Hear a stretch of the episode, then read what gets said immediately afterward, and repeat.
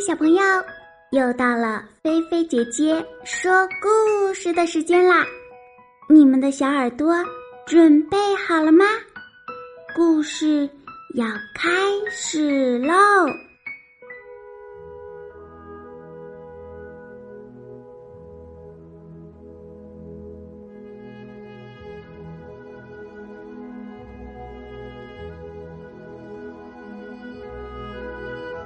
糟糕的宠物日，宠物日又快到了。米莉和茉莉呀，花了一个月的时间来打扮咪咪和淘淘。咪咪和淘淘是两只可爱的小猫咪，他们呀还训练咪咪和淘淘听从口令的本领。咪咪和淘淘喜欢在晒太阳的时候，让米粒和茉莉给他们梳理毛发。他们甚至允许米粒和茉莉梳理他们的胡子。但是呀，如果是别的事情，他们就根本不理会。茉莉的妈妈说。所有的同学都会遇到这样的问题，你们要相信，到了比赛那一天，咪咪和淘淘会是最好的。米粒的妈妈说呀，一定要记住三个要：要练习，要坚持，要耐心。宠物日终于到了，咪咪和淘淘。被塞进了笼子里面。咪咪开始生气的吼叫，喵喵喵，努力的呀想在笼子角上找一个洞钻出去。淘淘呢？淘淘蜷缩在一个小角落里，耷拉着耳朵，不安的摇着尾巴。所有的孩子。都把自己的宠物带过来了。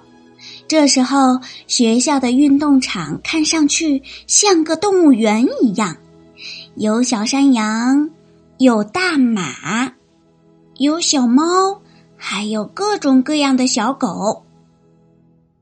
这时候啊，大喇叭里发出了口令：“请站到你们的宠物对面去，召唤他们过来。”这时候啊，你会发现，召唤的方式千奇百怪，场面开始变得一片混乱。马把蹄儿高高的踢向空中，小狗呢追赶着小猫，天竺鼠躲到了茂密的草丛中，山羊直接朝玫瑰花园奔去。小羊羔紧紧的咬住不知谁的大脚趾不放。小猪啊，朝家的方向跑去。乌龟呢？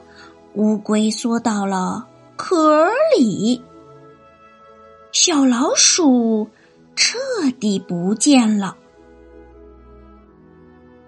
当一切都安静下来之后，乌龟也从壳里。探出来了，可是还是没有小老鼠的影子。乌龟朝着主人波比慢慢的爬过去。波比耐心的鼓励他努力往前爬，可是还是没有小老鼠的影子。乌龟呀，眼看着。马上就要爬到波比面前了，这时候，突然，小老鼠啊，从草地中间的一个盒子里跑了出来。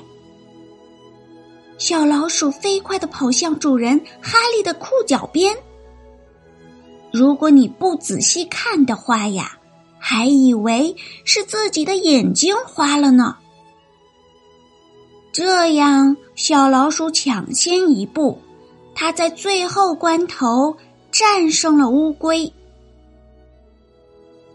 晚上啊，咪咪和淘淘舒舒服服的享受着米粒和茉莉的抚摸，满意的发出呼噜呼噜的声音。米粒和茉莉再次向他们保证：“虽然你们经常不听话，但我们绝对不会拿你们换那只老鼠的。”